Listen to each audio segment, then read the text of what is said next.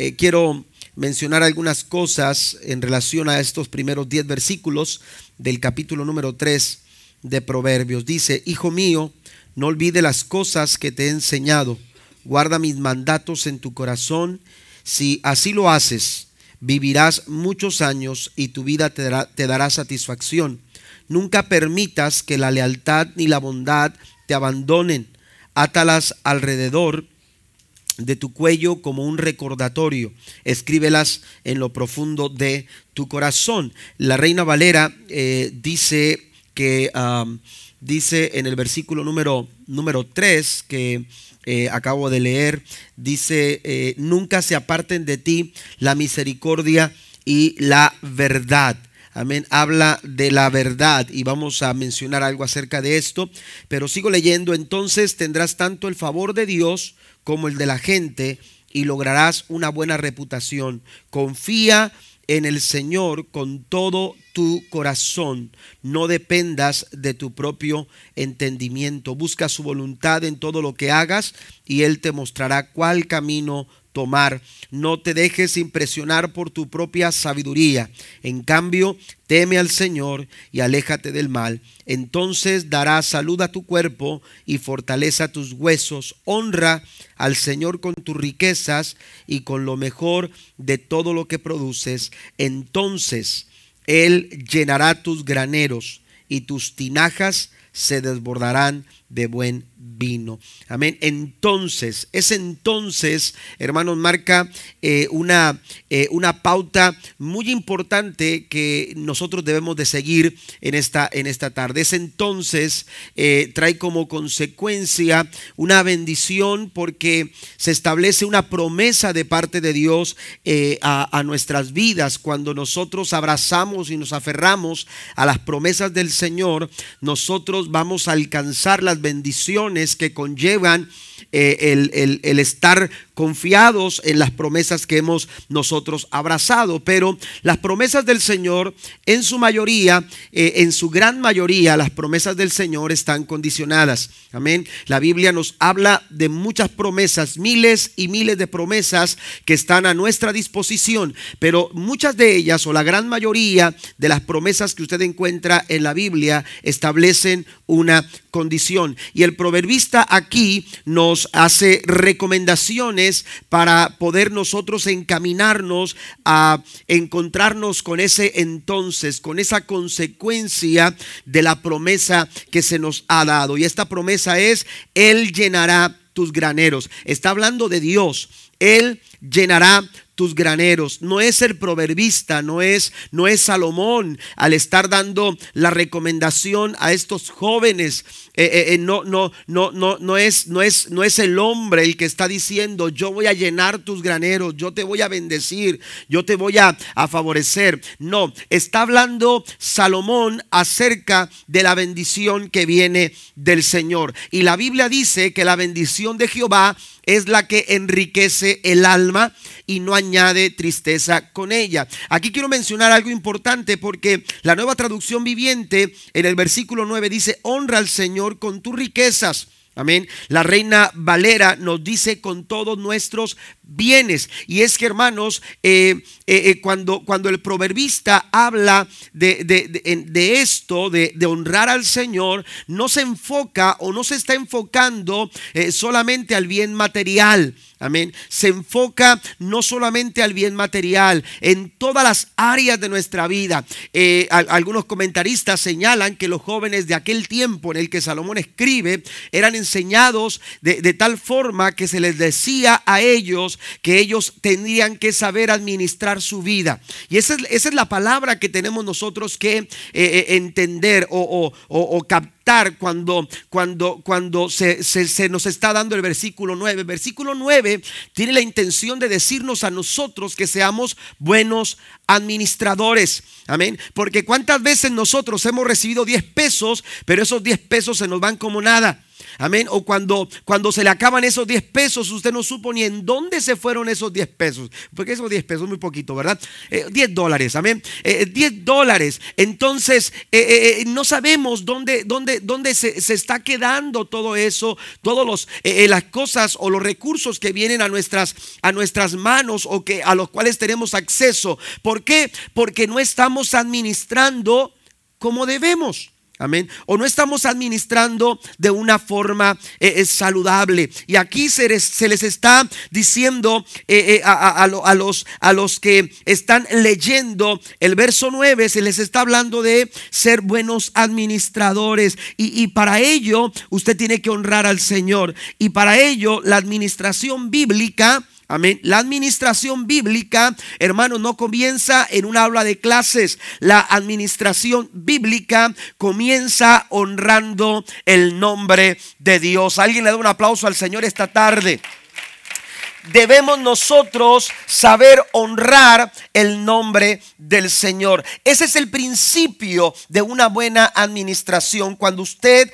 eh, eh, reconoce que Dios es el dueño de todas las cosas, que Dios es quien, aleluya, eh, es el dueño de todo lo que soy, no solamente de todo lo que tengo. Por eso hablo no solamente de que el proverbista se está dirigiendo a las riquezas económicas, sino que se está refiriendo a cada una de nuestras áreas y cada una de nuestras áreas necesita una buena administración. Mi familia necesita una buena administración. Mi vida eh, eh, eh, personal, mi vida devocional, mi vida familiar, mi vida matrimonial, mi vida en todas las áreas de mi vida, yo necesito administrar bien al Señor. Amén. Bien mi vida para glorificar y para honrar el nombre del Señor. Para lograr a este, para llegar a este entonces se nos dan algunas recomendaciones que yo quiero mencionar. Yo podemos hablar de muchas más, pero solamente me voy a enfocar a tres recomendaciones que encontramos en el capítulo 3 del libro de Proverbios en sus primeros 10 versículos. La primera recomendación que se nos da, aleluya, es que seamos obedientes a la voz del Señor. Nosotros tenemos que saber escuchar la voz de Dios. No podemos olvidar, tendremos que guardar guardar la palabra de Dios, aleluya, en nuestra vida. La Biblia nos dice en el verso, los primeros versículos, dice, hijo mío, nunca olvides las cosas que te he enseñado. Guarda mis mandatos en tu corazón. Amén. Qué importante es que nosotros sepamos en cada paso y en cada momento de nuestra vida, sepamos, aleluya, recordar, sepamos dejar guiarnos, aleluya, en nuestras decisiones, en los pasos que damos en nuestra vida. Qué importante es que nosotros nos dejemos dirigir por el consejo de la palabra del Señor. La voz de Dios, hermano, debe de ser esa voz que nosotros estamos escuchando todos los días. Es, la voz de Dios la que usted y yo tenemos que saber discernir, saber distinguir, porque en el mundo se escuchan muchas voces. Cuando se escucha mucho ruido, cuando se escuchan muchas cosas, qué difícil es lograr poner atención. ¿A poco no? Amén. Eh, eh, sobre todo si, si, si, si, usted es una persona eh, distraída, ¿verdad? Que, que, se distrae con, mucha facilidad. Oiga, cualquier cosa. Y, Satanás siempre está buscando la manera y las formas de que usted y yo desatendamos el consejo de Dios. Que nos, distra, que, nos distraigamos tan fácil que, que, nos alejemos del consejo del Señor. Satanás sabe, aleluya, lo, lo bendecido que usted puede ser cuando cuando usted es guiado por el consejo de Dios. Por eso, por eso eh, eh, el proverbista, hermanos, contundentemente le, eh, lo, desafía, aleluya, lo, lo, instruye y le dice, no te olvides de la ley de Dios, no te olvides del consejo de Dios, porque van a venir cosas, van a venir situaciones en tu vida, ocupaciones en tu vida, circunstancias, porque a veces son las muchas ocupaciones que tenemos en el día a día que no nos permiten escuchar la voz de Dios. O a veces los problemas, los problemas vienen para amedrentarnos, para intimidarnos, para hacernos sentir que estamos solos. Y, y qué difícil a veces en esa situación es lograr escuchar la voz del Señor. Pero cuando tú determinas por decisión propia, escuche esto, cuando usted hace una determinación, porque usted ha decidido escuchar la voz de Dios en su corazón, a pesar de las dificultades, a pesar de los problemas, a pesar de lo que suceda, usted ha determinado, aleluya, honrar la decisión que usted ha tomado de escuchar la voz de Dios. Dice la escritura en el verso 2, si lo haces, vivirás muchos años y tu vida te dará satisfacción. satisfacción. Den un aplauso fuerte al Señor. Es fácil decidir. Pero qué difícil es, hermanos, aplicar las decisiones en el día a día. Por eso no es solamente tener decisión, sino también es necesaria la determinación. Porque la determinación honra nuestras decisiones.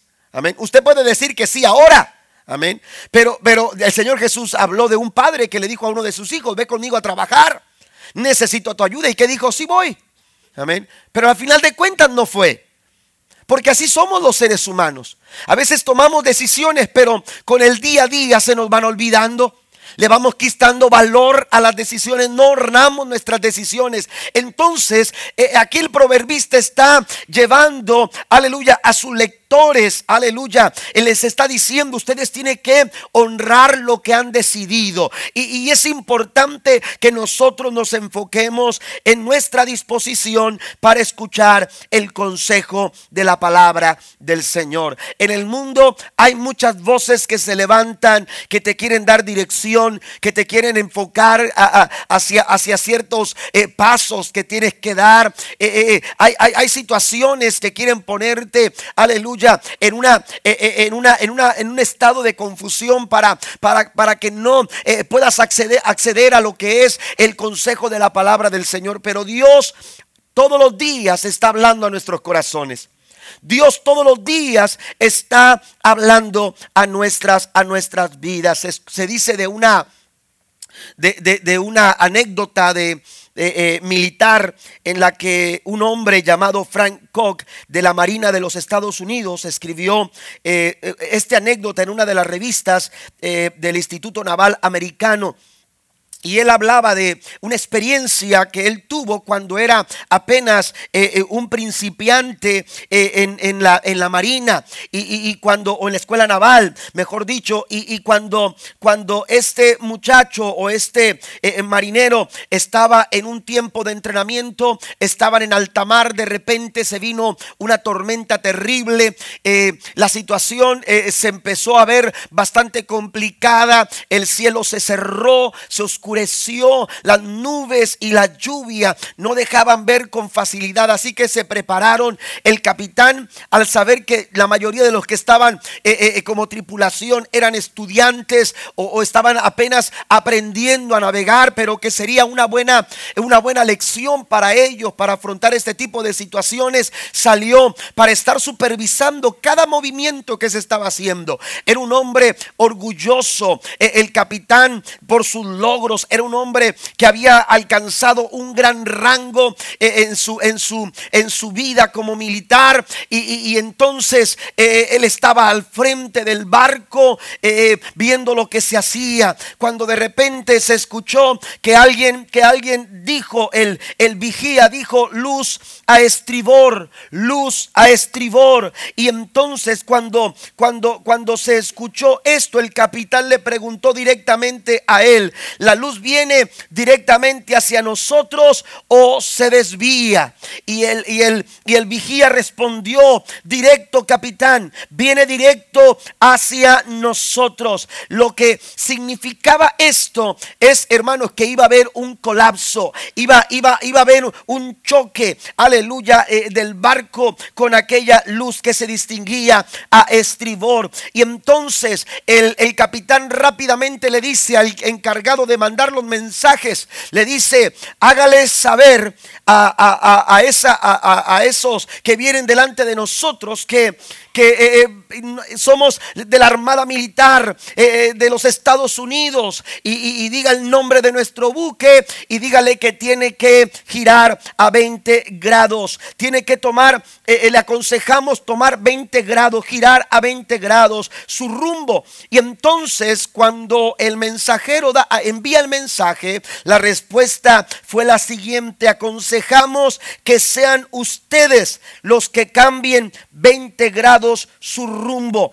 Y entonces el capitán se, molestó tanto porque estaba hablando. E, e, era un hombre de rango, era un hombre importante, era un hombre de autoridad. Y se molestó tanto que tomó, aleluya, e, el equipo y le contestó, soy el capitán del barco cambie de los Estados Unidos, cambie su rumbo a 20 grados ahora, ahora mismo. Y, no le doy eh, oportunidad de que, de, que, de que responda, hágalo. Y entonces la otra persona le dijo, soy manirero de segunda clase pero mejor cambie su rumbo usted 20 grados. El capitán ya estaba muy molesto y entonces con mayor fuerza hizo saber su autoridad y le dijo, le exijo, le ordeno que cambie su rumbo 20 grados. La respuesta fue la siguiente, yo soy un faro, mejor cambie su rumbo ahora mismo porque irremediablemente su barco va a colapsar. ¿Sabe que a veces así somos en la vida? Nos empecinamos a, llevar adelante nuestra propia dirección. Y a veces por orgullo o por, porque nos, nos sentimos tan, eh, tan capaces de, nos sentimos tan llenos de, autoridad por nuestros logros, por nuestro alcance, por, por, eh, eh, por, por, cada una de las cosas que hemos alcanzado. Nos sentimos, hermanos, que, que no necesitamos el consejo de nadie más. Pero yo quiero decirte en esta noche que la palabra del Señor es como ese faro. Amén. Es como ese faro que en las noches oscuras que los momentos, aleluya, de neblina, que los momentos de confusión, que los momentos de dificultad, la palabra del Señor está constantemente parpadeando. ¿Cuántos alaban el nombre del Señor? Constantemente la palabra del Señor está parpadeando, diciéndonos, aleluya, a esta es la dirección que tú tienes que tomar. Decía el salmista, lámpara es a mis pies tu palabra. La palabra del Señor nos alumbra. La palabra del Señor nos da la dirección correcta para, para, para el consejo que necesitas en tu matrimonio. Aleluya, lo que tú necesitas es escuchar la voz de Dios, escuchar la voz del Señor. Aleluya, ese faro quiere iluminar tu corazón para que tomes las mejores decisiones. E-, ese faro quiere iluminar tu mente, tus pensamientos, para que tú puedas desarrollar, aleluya, eh, la mejor acción, porque, porque todo comienza en nuestros pensamientos. Es necesario encontrar la dirección necesaria para darle un buen rumbo a nuestra familia, un buen rumbo a nuestra casa, un buen rumbo a nuestra vida. Y esa, ese consejo solamente está en la palabra del Señor.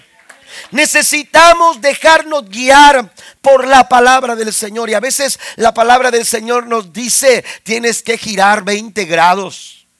Pero a veces nosotros no queremos hacerlo. No queremos hacerlo. Amén. ¿Y, ¿Y, por qué lo voy a hacer? Y a mí no me dicen lo que tenga que hacer. Y yo no tengo por qué obedecer. Hermano, el principio básico aleluya, para cada una de las bendiciones que Dios ha, ha, preparado para ti, están o se fundamenta en la obediencia a la palabra del Señor.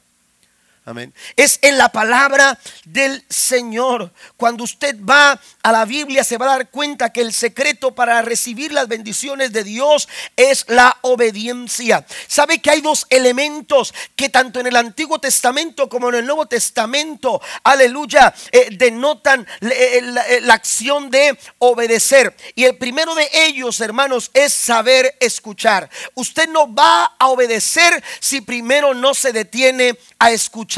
La Biblia dice que tenemos que ser tardos para hablar. ¿Está conmigo? Tenemos que detenernos No, no hable antes. No se deje llevar por sus propios impulsos. Mire lo que dice el proverbista. El proverbista nos dice en el capítulo 3, leo la, la versión Reina Valera, dice la escritura en el verso número, número, eh, número eh, capítulo 3, versículo 5, dice, fíate de Jehová de todo tu corazón y no te apoyes en tu propia prudencia. Amén. No te apoyes en tu propia prudencia. La nueva traducción dice, no dependas de tu propio entendimiento. Usted tiene que pararse, aleluya, hacer un alto en su vida, detenerse un momento para escuchar lo que Dios tiene que decirle cada día. Por eso es bueno la vida devocional. La vida devocional nos da ese momento para detenernos y escuchar. Nos da ese momento para, para, para, para estar tranquilos en silencio para poder escuchar lo que Dios tiene que decirnos. Pero a veces estamos tan ocupados y estamos tan atareados y tenemos que salir corriendo de la casa, aleluya, que no nos estamos dando tiempo para escuchar la voz del Señor. Tenemos que ser tardos para hablar, pero tenemos que ser prestos para escuchar. Amén. Tenemos que ser prestos para escuchar. Usted tiene que aprender escuchar la voz del Señor, prestar atención, prestar atención, eso es escuchar, prestar atención.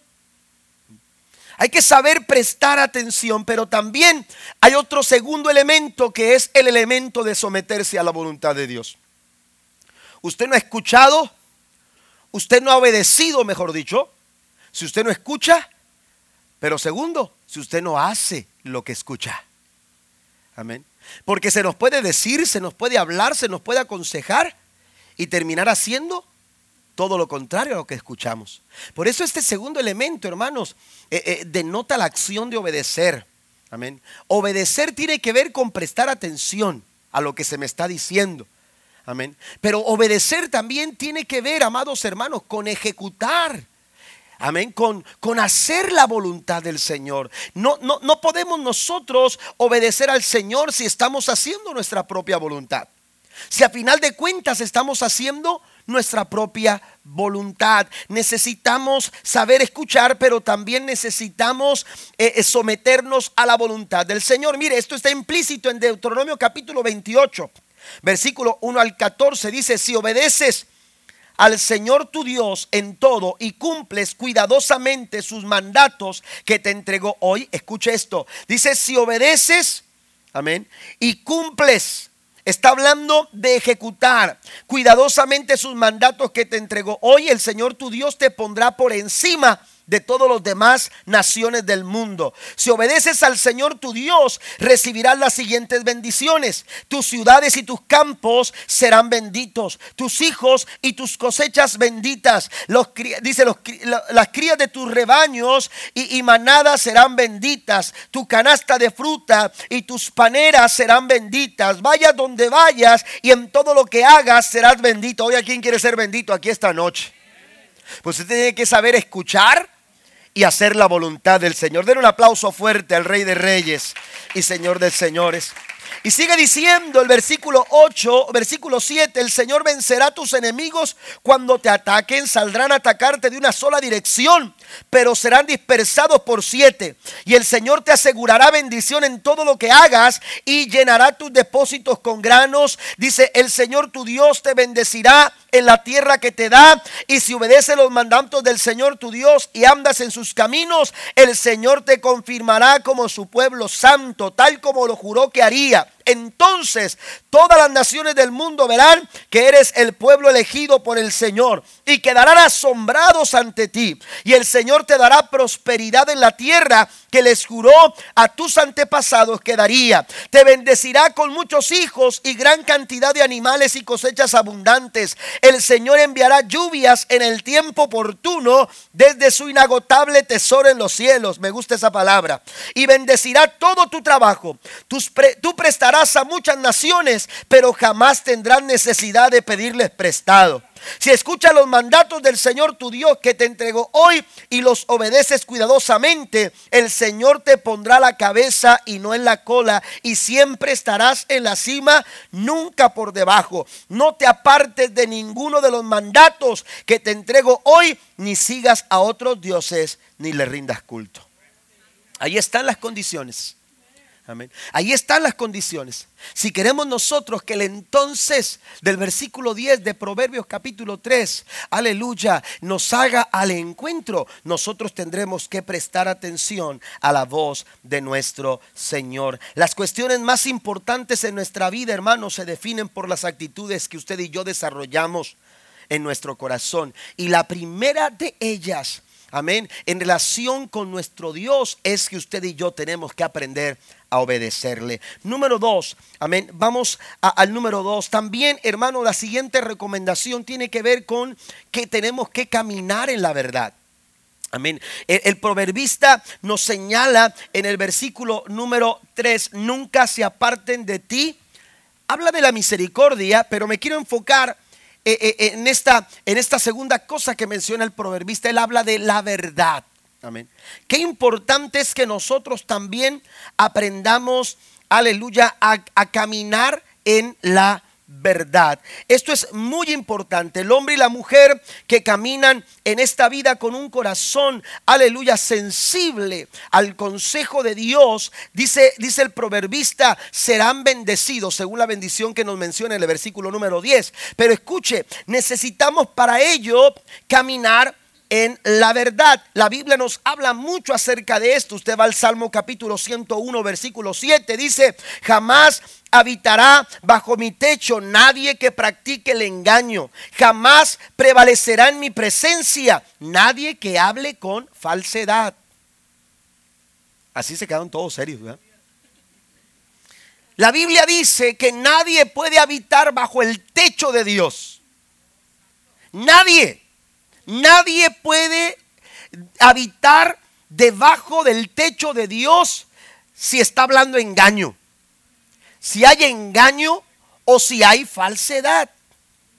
Por eso tenemos que aprender nosotros como hijos de Dios a caminar en la verdad. Porque si usted está caminando en el engaño, si usted está caminando en la falsedad, usted no puede disfrutar de la presencia de Dios. Usted no puede disfrutar de los cuidados de Dios. Usted no puede eh, eh, eh, disfrutar de las bendiciones del Señor. Apocalipsis capítulo 21 versículo 8 también dice, pero los cobardes e incrédulos, los abominables y homicidas, los fornicarios y hechiceros, los idólatras y todos los mentirosos tendrán su parte en el lago que arde con fuego y azufre, que es la muerte segunda. Amén. Está ahí hay una sentencia, no hay bendición en la mentira. La bendición está en la verdad. Amén. Eh, las bendiciones de Dios, hermanos, son para aquellos que viven conforme a la verdad. Romanos 7:21 dice, así que queriendo yo hacer el bien, hallo esta ley que el mal está en mí. El apóstol Pablo descubre, aleluya, qué difícil es, amén, para, para, para, para, para él el poder cumplir, el poder caminar de acuerdo a las normas que, que nos exige la vida cristiana. Sin embargo, es ahí donde la gracia y el favor de Dios opera en nosotros. Porque si usted pretende cumplir con, eh, eh, con, la vida cristiana de una forma, aleluya, eh, sin la ayuda de Dios, usted va a fracasar. Porque para poder, hermanos, caminar esta vida cristiana necesitamos el auxilio de Dios. Necesitamos el Espíritu Santo de Dios. ¿Cuántos dicen amén? Necesitamos la guianza de Dios a través de su palabra. Necesitamos la fuerza que viene de Dios. Aleluya para cada uno de nosotros. Decía el apóstol Pablo, por ello, entonces que diga el débil, fuerte soy, bendito su nombre para siempre. Es a través, aleluya, del apoyo y de la fortaleza que el Señor Señor nos da que podemos nosotros caminar en la verdad. Efesios capítulo 4, versículo 22 al 24 dice, en cuanto a la pasada manera de vivir, despojados del viejo hombre que está viciado conforme a deseos engañosos y renovaos en el espíritu de vuestra mente y vestíos del nuevo hombre creado según Dios en la justicia y en la santidad de la verdad. Si algo tiene que distinguirnos a nosotros como hijos de Dios, hermanos, es nuestro caminar en la verdad. Es caminar en la verdad. Por eso el Señor dice que somos cartas leídas, que somos abiertas. Usted y yo, no, Dios no nos, limpió y nos puso en un sobre y nos cerró. No, Dios nos dejó como cartas leídas. Estamos expuestos y con mucha razón, y se lo digo esto, con mucha razón. A veces cuando eh, hacemos algo que no está bien, que no va de acuerdo a nuestra fe, la gente a veces dice, ¿y no dices que eres cristiano? Con toda razón. ¿Por qué? Porque ellos no esperan eso de usted. Pues, e, ellos no esperan eso de usted. Porque ellos saben que usted tiene una fe y una convicción. Y, y, usted, aleluya, le sirve al Señor. Y si usted le sirve al Señor de corazón, usted tiene que caminar en la verdad. Así lo dice el apóstol Pablo. Pablo para ello dice que tenemos que despojarnos del viejo hombre. Tenemos que despojarnos del viejo hombre. Totalmente tenemos que, aleluya, eh, eh, quitar de nuestro corazón todo aquello Amén. Que no agrada a Dios de nuestra, de, nuestra pasada vida, de nuestra eh, vana pasada vida de, que vivíamos. Amén. esa vida de pecado, esa vida de maldad, esa vida que estaba viciada por, por, por actitudes corrompidas por el pecado. Y entonces dice Pablo, hay que vestirnos del nuevo hombre. Amén. Que está caracterizado, ¿verdad? Por la santidad de la verdad. Ahora, yo quiero mencionar algunas cosas que distinguen a una vida que camina en la verdad. Caminar en la verdad, hermanos, produce gozo. Usted va a distinguir a un cristiano que está caminando en la verdad porque está gozoso. Amén. Dígale al que está a su lado, tienes que estar gozoso. Los problemas a veces vienen para quitarte ese gozo. Las dificultades de la vida aparecen, hermanos. A veces el enemigo, eh, eh, yo, lo he dicho eh, en otras ocasiones, Satanás utiliza los problemas y las dificultades para sacar lo peor de nosotros. Pero Dios utiliza esos mismos problemas para sacar de nosotros lo mejor. Pero todo tiene que ver con la forma en que nosotros estamos decidiendo que esto sea. Amén. De, eh, eh, lo que nosotros estamos, estamos provocando que suceda. Entonces vamos a, dejar que en medio de las dificultades el gozo del Señor se deje ver en nuestros corazones. Mire, tercera, eh, tercera carta de Juan en el capítulo, es solamente un capítulo, versículo 1 en adelante, dice, querido amigo. Amén. Juan le escribe, dice en el versículo 1, yo Juan, el anciano, le escribo esta carta a Gallo, mi querido amigo, a quien amo en la verdad. Querido amigo, espero que te encuentres bien y que estés tan saludable en cuerpo, así como eres fuerte en espíritu.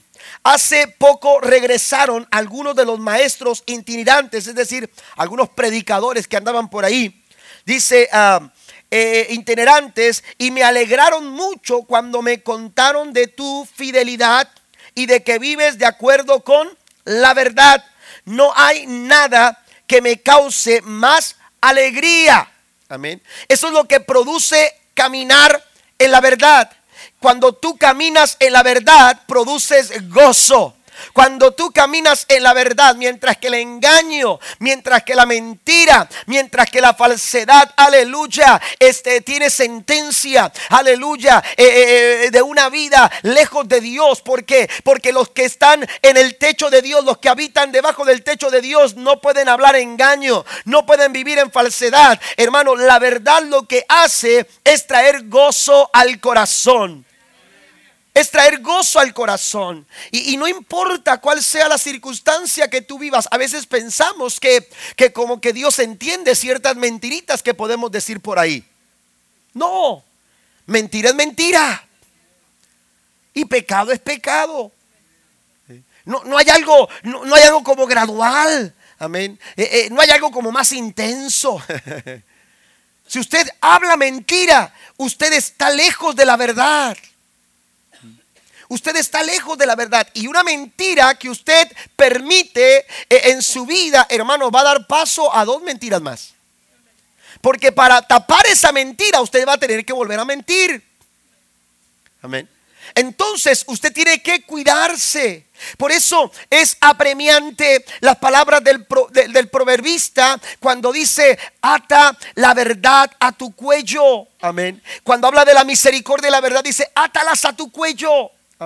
No, no las sueltes que se quede muy, muy aferrada a ti. ¿Por qué? Porque hay beneficios cuando nosotros caminamos en la verdad. Pues mucho me regocijé, dijo Juan, cuando vinieron los hermanos y dieron testimonio de tu verdad, de cómo andas en la verdad. Y luego dice, no tengo yo mayor gozo que este, el oír que mis hijos andan o siguen la verdad. Hay gozo cuando se vive en la verdad. Nada trajo mayor gozo a la vida de Juan que el éxito espiritual de su rebaño. Aleluya. Y, y, entonces nosotros tenemos, hermanos, que afirmar nuestro corazón en la verdad porque esto va a producir gozo. Aún en medio de las pruebas, la verdad produce gozo. Aún en medio de las dificultades, la verdad te va a dar gozo. Tenemos que estar gozosos, dice eh, eh, eh, Romanos. Aleluya, tenemos que estar gozosos en la esperanza. Pablo escribe esto a los romanos, le escribe a los filipenses, a los filipenses, les dice regocijaos en el Señor. Una vez más les digo, es decir, vale la pena que ustedes se regocijen aún a pesar de las dificultades. ¿Sabe por qué? Porque en medio de las circunstancias el gozo del Señor es nuestra fortaleza. Bendito el nombre del Señor. Segundo, caminar en la verdad requiere sinceridad. Amén. Tenemos que vivir una vida sincera versículo número 2 dice, querido amigo, espero que te encuentres bien y que estés tan saludable en cuerpo así como eres fuerte en espíritu. Amén. Hace poco, dice, regresaron algunos de los maestros itinerantes, ya lo leía. Dice, me alegraron mucho cuando me contaron de tu fidelidad y de que vives de acuerdo con la verdad. Vives de acuerdo con la verdad verdad. Y eso, hermanos, tiene que ver con sinceridad. ¿Sabe que la palabra sinceridad eh, eh, o ser sincero, una persona sincera, amén, tiene su origen en una, en una práctica que se hacía. Eh, de, aquellos, de aquellos que se encargaban de retocar las estatuas. Usted sabe que en el tiempo, en el tiempo de los romanos, en, el tiempo antiguo, hermano, las estatuas y los y las, eh, eh, eh, las, las, figuras hechas de piedra eran, eran era algo, algo que se comercializaba mucho. Y entonces, hermanos, había personas que trasladaban esas estatuas para venderlas o para ponerlas en ciertos lugares y y eh, eh, eh, era, era, un comercio, era un ir y venir en cuanto a eso. Pues la, palabra sincera tiene que ver con, una práctica que ellos realizaban y es que en ese movimiento de algunas estatuas, hermanos, esas estatuas se dañaban. Amén. Se dañaban o se, como decimos por acá, se crequeaban. Amén. Había, había quebraduras, de repente había golpes en el, en el transporte, se dañaban, no había UPS, no había FedEx, ¿verdad? si les contara, ¿verdad? Eh, eh, oiga, entonces resulta, hermanos, que que, eh, se dañaban aquellas, aquellas estatuas. Y entonces los, los, los, los que se encargaban de, de, arreglar ese tipo de situaciones, hermanos, lo, lo más viable era trabajar la cera. Amén. Y entonces la cera, hermanos, ellos la trabajaban y, con mucha facilidad retocaban. Amén. Y le daban un retoque y le daban la forma correcta, rellenaban eh, las, quebraduras, eh, reponían ciertas áreas, hermanos, con tanta facilidad y se le entregaba el producto a la persona. Amén. Y entonces, eh, pero era un producto dañado. Amén. Era un problema dañado y entonces decía, no, no, no, yo, yo quiero eh, eh, mi estatua, yo, la, eh, yo compré esa estatua, pero yo quiero la estatua sincera. Amén. Yo la quiero sincera. Amén. ¿Me entienden? Sin quebraduras. Yo la quiero de una sola pieza. Una persona sincera es una persona de una sola pieza. Así es. Amén. Y Dios está pidiendo gente de una sola pieza. Gente que no tenga que ser retocada o que se retoque porque ahí viene el pastor. Déjame revisar mi Facebook porque por aquí anda, siento su presencia. Por aquí anda el pastor en el Facebook, ya vi que puso like a la hermana fulana de tal. Ahí va con el mío. Amén. Y eh, oiga, a veces buscamos retocarnos. O buscamos ciertos retoques. ¿Para qué? Para que eh, eh, no nos vean y nos retocamos cada vez que venimos a la iglesia y cargamos la Biblia. Y, oiga, y, esto y lo otro y cantamos. Pero ¿cómo, estamos allá afuera? ¿Me? Es, ese tipo de, trabajos, hermanos. la cera, venía el fuego, el calor, el clima eh, eh, empezaba a ver eh, ese tipo de situaciones, hermanos. Y, entonces, hermanos, revelaba su condición. No eran sinceros. Y viene el fuego de la prueba. Y viene el fuego de la lucha. Y viene la inclemencia del momento, las circunstancias, cuando tú tienes que realmente dar a conocer tu carácter dar a conocer tu personalidad. Y entonces, hermanos, empezamos a revelar quiénes somos. Amén. Y empezamos a mostrar porque por más que nos cubramos, hermanos, nuestras manchas con capas y capas de cera, la verdad, aunque pongamos retoque a ese tipo de situaciones en nuestra vida, el calor y las circunstancias de la vida, hermanos, van a dar a conocer quién realmente somos. Den un aplauso al Señor. Dios está buscando gente sincera, gente que viva de acuerdo a la verdad. Amén. No es de acuerdo a tu opinión, no es de acuerdo a tu recomendación, no es de acuerdo a tu inteligencia, no es de acuerdo a tu entendimiento, como dice el proverbista, no te apoyes, no dependas de tu propio entendimiento, no te apoyes en tu propia prudencia, dice la reina Valera del 60. Necesitamos nosotros, hermanos, vivir una vida íntegra, una vida totalmente entregada al Señor. El valor de la verdad da belleza a nuestro corazón. ¿Cuántos dicen amén?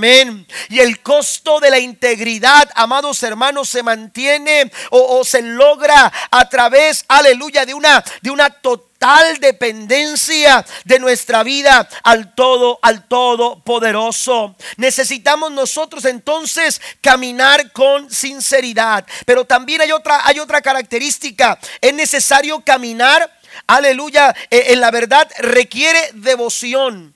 Si usted quiere caminar en la verdad, Usted necesita, aleluya, e, experimentar gozo.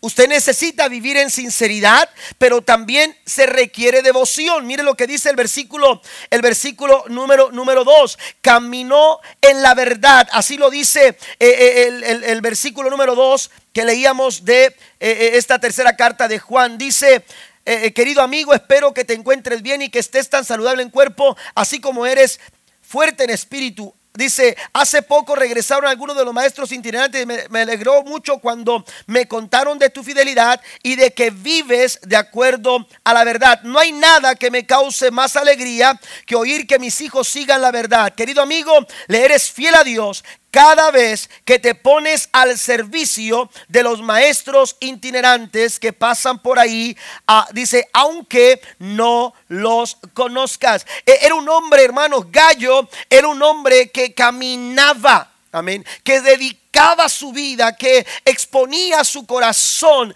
no solamente para, para mostrar la verdad en su vida, sino también a través del servicio, aleluya, que él realizaba, le hacía sentir a las personas el valor de esa verdad. Y esto tiene que ver con una devoción, aleluya, eh, eh, palpable en el corazón, aleluya, de este hombre llamado, llamado Gallo. El orden de sus prioridades. Amén. El orden de sus prioridades eh, demuestran su devoción. Demuestran su devoción. Si algo tiene una prioridad en su vida, a eso usted le rinde devoción. Jesús dijo, busquen primeramente el reino de Dios y su justicia. Amén. Cuando el proverbista dice, no te apoyes en tu propia opinión. Amén. Está hablando, aleluya, de que tienes que organizar tus prioridades. A veces decimos, primero Dios, Primero Dios y lo hago, primero Dios y voy, primero Dios y, y ahí voy a estar. Pero a veces, hermanos, eh, en la opinión de Dios no la estamos, no la estamos honrando. Porque estamos viviendo de acuerdo a nuestras propias prioridades. Y el Señor dice, tu prioridad número uno tengo que ser yo. Amén. Tu prioridad número uno tengo que ser yo. Dice el Señor, buscad primeramente el reino de Dios y su justicia. Todo lo demás. Eso por lo que a veces, hermanos, nos esforzamos tanto y trabajamos tanto y nos enfocamos tanto. Dice, todo lo demás vendrá como añadidura. Es el entonces de Proverbios 3.10. Es el entonces. Cuando tú pones al Señor en primer lugar y cuando Dios es el primer lugar de tu vida, hermano, esa va a ser tu devoción. Es, ese va a ser tu devoción. ¿Me entiendes? Nosotros tenemos eh, eh, prioridades. Tenemos prioridades en nuestra vida. Todos tenemos eh, un orden de prioridades. Para algunos quizás en esas cinco primeras cosas importantes de su vida, hermanos, pueden, pueden variar una de otra. Puede variar una de otra. Quizás hay quienes tienen eh, eh, al trabajo o en primer lugar, después la familia, después... Hay quienes puede ser al revés, primero la familia, después del trabajo y así. Pero hay un lugar que nadie puede ocupar. Y aunque nuestras prioridades pudieran variar del segundo para abajo, una tiene que ser nuestra devoción. Una tiene que tomar el primer lugar. Y ese uno se llama Jehová de los ejércitos. Esa una, esa una, aleluya, a Él tenemos que rendir nuestra devoción. A Él tenemos que rendirle nuestra alabanza. A Él tenemos que rendirle nuestra honra. A Él tenemos que rendirle nuestra vida. Y ese se llama Jehová de los ejércitos. Necesitamos nosotros poner en orden nuestras prioridades. Que el primero en nuestra vida sea siempre nuestro Señor. También voy un poco más rápido. Requiere amor además de, lo que he mencionado, caminar en la verdad requiere que nosotros, hermanos, demostremos amor, manifestemos amor. La Biblia nos dice, aleluya, eh, eh, hablando Juan, le dice, amado, fielmente te conduces cuando prestas algún servicio a los hermanos, especialmente a los desconocidos, los cuales han dado dice, ante la iglesia testimonio de tu amor y harás bien en encaminarlos como es digno de su servicio a Dios para que continúen su viaje. Está hablando de los predicadores que, él no conocía. Amén, pero que por recomendación de, del mismo Juan, él los recibía y los atendía. Porque en aquel tiempo, hermano, mucha gente andaba itinerando, pero había falsos maestros, había falsos profetas, había falsos predicadores. Pero Juan, Juan recomendaba a los, a los predicadores, hermanos, eh, que él sabía que eran de Dios. Y entonces cuando Gallo se daba cuenta que traían recomendaciones de parte de Juan, Juan los atendía con servicio y con amor, aún cuando no los conocía personalmente. Amén. Y entonces este amor, aleluya, tocó el corazón de estas personas tanto que llegaron a dar testimonio. Amén. La pasamos muy bien. Disfrutamos mucho predicar por allá, pero saben una cosa, conocimos a un, a un hermano, conocimos a un, a, un compañero de milicia, nos encontramos con una persona tan amable y tan amorosa. Su nombre es Gallo y tiene un amor maravilloso para Dios, tanto que ese amor se nos demostró a nosotros también. Porque la verdad, caminar en la verdad nos hace hermanos, demostrar el amor. Segunda libro de Juan, segunda carta de Juan, capítulo número, número 2, verso 6 dice, y este es el amor que andemos según sus mandamientos. Este es el mandamiento que andéis en amor como vosotros habéis oído desde el principio.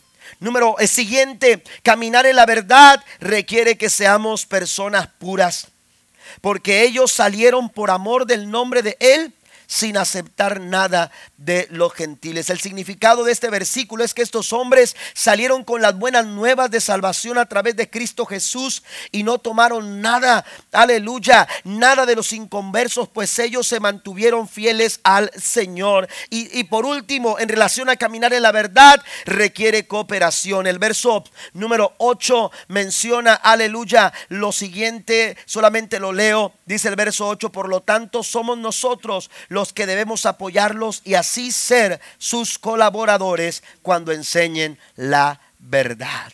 Esto tiene que ver, amados hermanos, con el compañerismo. Esto tiene que ver con la fraternidad. Porque caminar en la verdad necesita, aleluya, de la cooperación. Hay gente a tu lado que necesita tu cooperación para poder caminar en la verdad.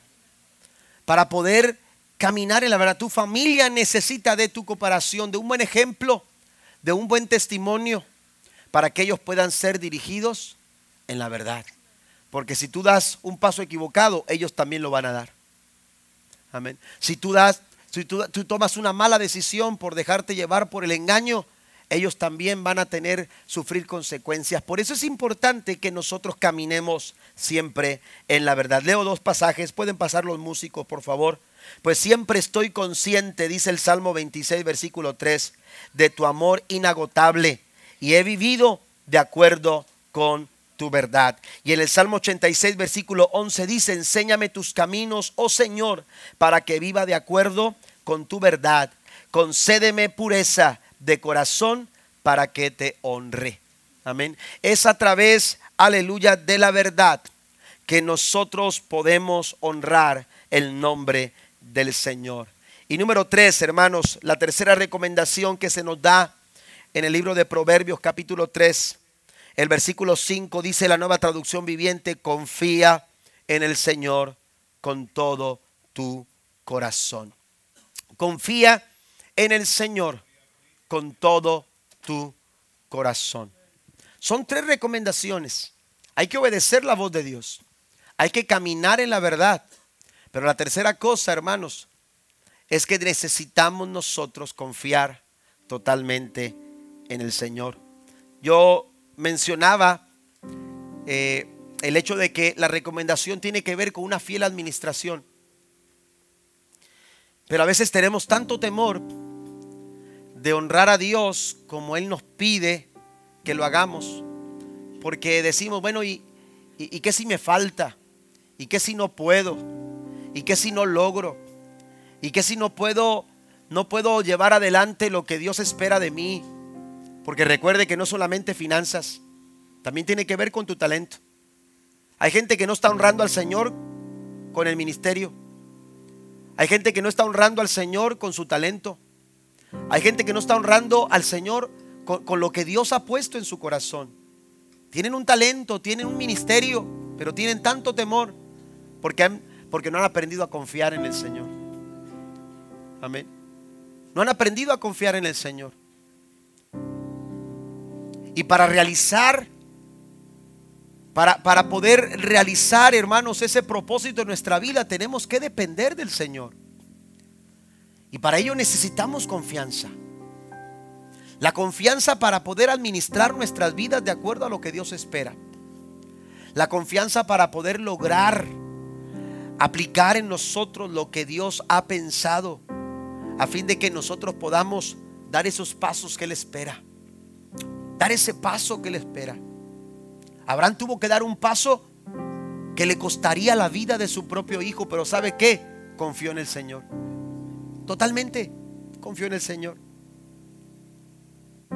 La Biblia nos dice en Génesis 28, versículo 18, hablando de Jacob, y se levantó Jacob de mañana y tomó la piedra que había puesto de cabecera y la alzó por señal y derramó aceite encima de ella y llamó el nombre de aquel lugar Betel, aunque Luz era el nombre de la ciudad primero. E hizo Jacob voto diciendo, si fuera Dios conmigo, y me guardare en este viaje en que voy, y me diere pan para comer y vestido para vestir. Y si volviere en paz a casa de mi padre, Jehová será mi Dios.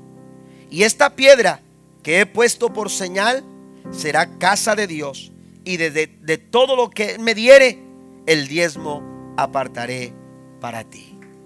De todo, de todo lo que Dios disponga para mí, de todo lo que Dios quiera hacer conmigo. Porque a final de cuentas, hermanos, nosotros le pertenecemos a Él.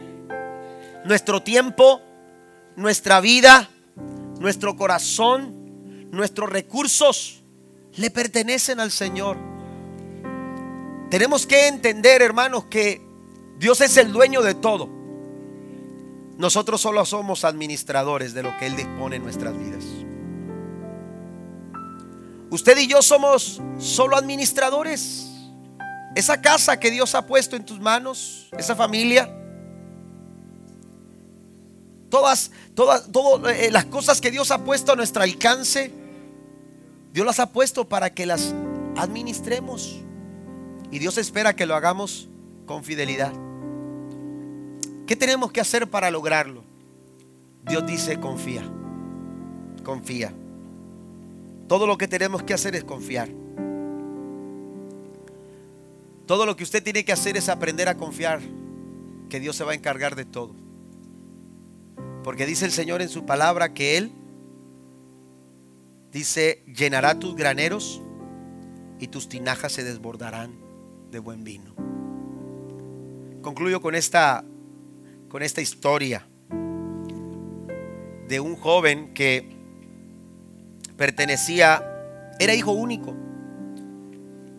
y pertenecía a una casa bien acomodada, una familia, su padre había trabajado mucho y había alcanzado mucha riqueza y tenía muchas propiedades. Él se había esforzado por eh, mantener este, uh, eh, eh, en, buen, en, buen, ah, en, buen, en, buena línea todo lo que él hacía a fin de producir lo más que pudiera, los buenos resultados para bendecir a su familia, para bendecir a su gente. Y Dios lo había bendecido mucho a él. Pero lamentablemente su hijo, que era un hijo único, no había valorado el esfuerzo de su padre, vivía una vida desenfrenada, gastando, exigiendo, le gustaba que lo adularan. Así que se hizo de amigos que todo el tiempo se la pasaban adulándolo, haciéndolo sentir bien, porque sabían que, haciendo eso podían sacarle mucho mejor provecho. El padre con mucho dolor se dio cuenta que la vida de su hijo iba mal y entonces ah, eh, le decía, hijo, tienes que cambiar porque un día que yo no, cuando yo no esté, el que se va a encargar de todo vas, vas a ser tú pero tú no sabes hacer nada, tú no estás aprendiendo eh, eh, el trabajo, no, estás involucrándote. Y el, muchacho decía, papá, cuando llegue el tiempo yo, yo, yo sabré lo que tengo que hacer. Y el papá siempre insistía en que el muchacho pudiera, pudiera tomar el buen camino. Sin embargo, y para sorpresa de todos, el, el, padre, hermanos, empezó a enfermar. Un hombre que era fuerte empezó a enfermar. Y a final de tiempo, hermanos, él falleció. Pero eh, antes de fallecer, mandó construir en un establo que él tenía en una de sus propiedades una horca. Y entonces, cuando la horca estuvo terminada, le dijo a su hijo, quiero que vayas conmigo a cierto lugar. Y lo llevó a esa propiedad, una granja que ellos tenían. Y cuando estuvieron ahí, lo dirigió al establo. Y cuando entraban al establo, le había dicho el papá, quiero llevarte a un lugar eh, porque he construido algo para ti. Y entonces eh, el papá lo llevó al establo y cuando entraba en el establo le dijo, mira, esto es lo que construí para ti. Y le dijo, acabo de, eh, acabo de, construir una horca para ti. Y dijo, papá, ¿una horca? ¿Y por qué una horca? Dijo, hijo, lo digo con mucha tristeza, pero el día que yo no esté, tú vas a vivir una vida peor. Vas a a, gastar todo el dinero. Vas a dejar la casa abandonada en las manos de los empleados y te vas a ir por la vida gastando todo con tus amigos. Y el día que te gastes todo, tus amigos te van a abandonar. Vas a vivir fracasado, vas a vender lo que tienes o lo que, lo que alcances a tener todavía. Así que cuando todo esto haya pasado, te voy a pedir que escuches bien mi voz. Quiero que el día que hayas perdido todo, vengas al establo. Y cuando vengas al establo, tomes esa cuerda, te subas a la horca y te quites la vida. Y el, el hombre, el muchacho dijo, papá, pero ¿cómo me pides todo eso a mí? Tú eres mi padre. Digo, solo quiero que lo hagas, hijo. Solo quiero que lo hagas. Oiga, pues pasó lo que el papá dijo. De repente el hijo perdió todo. De repente el hijo se quedó sin nada. Y cuando estaba fracasado, sin saber qué hacer, se acordó de las palabras de su padre. Y entonces dijo, ¿cuánta razón tenía mi papá? Si hubiera escuchado siquiera la voz de mi padre, no estuviera en esta situación. Lo que voy a hacer es escucharlo por primera vez. Y se fue al establo. Y cuando estuvo en el establo, vio la horca. Y entonces dijo, aunque sé que esto va a costar mi vida, por primera vez voy a confiar en las palabras de mi padre y voy a obedecer lo que mi padre me dijo. Y cuando aquel muchacho, hermano, se alistó en aquella horca y se dejó caer, por un momento sintió como que la soga restiraba su cuello, su garganta, pero para su sorpresa, hermanos, aquella horca se quebró, se rompió. Y cuando él cayó al piso asustado y un poco desesperado, se dio cuenta, hermanos, que aquella horca estaba totalmente hueca y que dentro de esa horca estaban todo tipo de piedras preciosas. Había diamantes, había rubíes, había zafiros, había todo tipo de piedras preciosas. Pero se encontró una nota y esa nota decía, te doy una segunda oportunidad. Recuerda cada uno de los consejos que te di. Ve y vende estas piedras y sácale buen provecho trabajando y con esfuerzo. ¿Sabe que Dios siempre nos da una segunda oportunidad? ¿Sabe que Dios siempre nos da una oportunidad para volver a comenzar? Aun cuando las circunstancias y las situaciones de la vida nos pudieran sobrepasar a nosotros, Dios dice, obedece mi voz. Dios dice, camina en la verdad. Dios dice, confía. Y hay momentos en que los problemas parecieran esa horca. Hay momentos en que las circunstancias difíciles de la vida, hermanos, pareciera estar estar haciendo fuerza en nuestra garganta. Pero cuando tú obedeces, cuando tú caminas en la verdad y cuando tú confías en el Señor, dice entonces, es entonces que Dios promete en el versículo 10 de Proverbios 3, dice, tus graneros estarán llenos con abundancia y tus lagares rebosarán de mosto. Póngase de pie en el nombre del Señor en esta noche. Póngase de pie en el nombre del Señor. Esta palabra es para todos nosotros. Esta palabra es para usted, esta palabra es para mí. Las recomendaciones de Dios son para cada uno de nosotros, porque cada uno de nosotros necesitamos escuchar la voz de Dios. Usted quizás dice, pastor, yo escucho la voz de Dios. Yo he oído la voz de Dios, pues Dios dice, yo quiero que sigas escuchando mi voz. El día de mañana quiero que sigas poniendo atención a mi voz. Quiero que sigas ejecutando mi voluntad y el consejo que yo he dado a tu vida. Todos los días tenemos un desafío de seguir la verdad. Todos los días el enemigo aparece para tentarnos, para, para, para de alguna manera, hermanos, confrontarnos si vamos a hacer o no vamos a hacer lo que Dios nos dice a través de su palabra.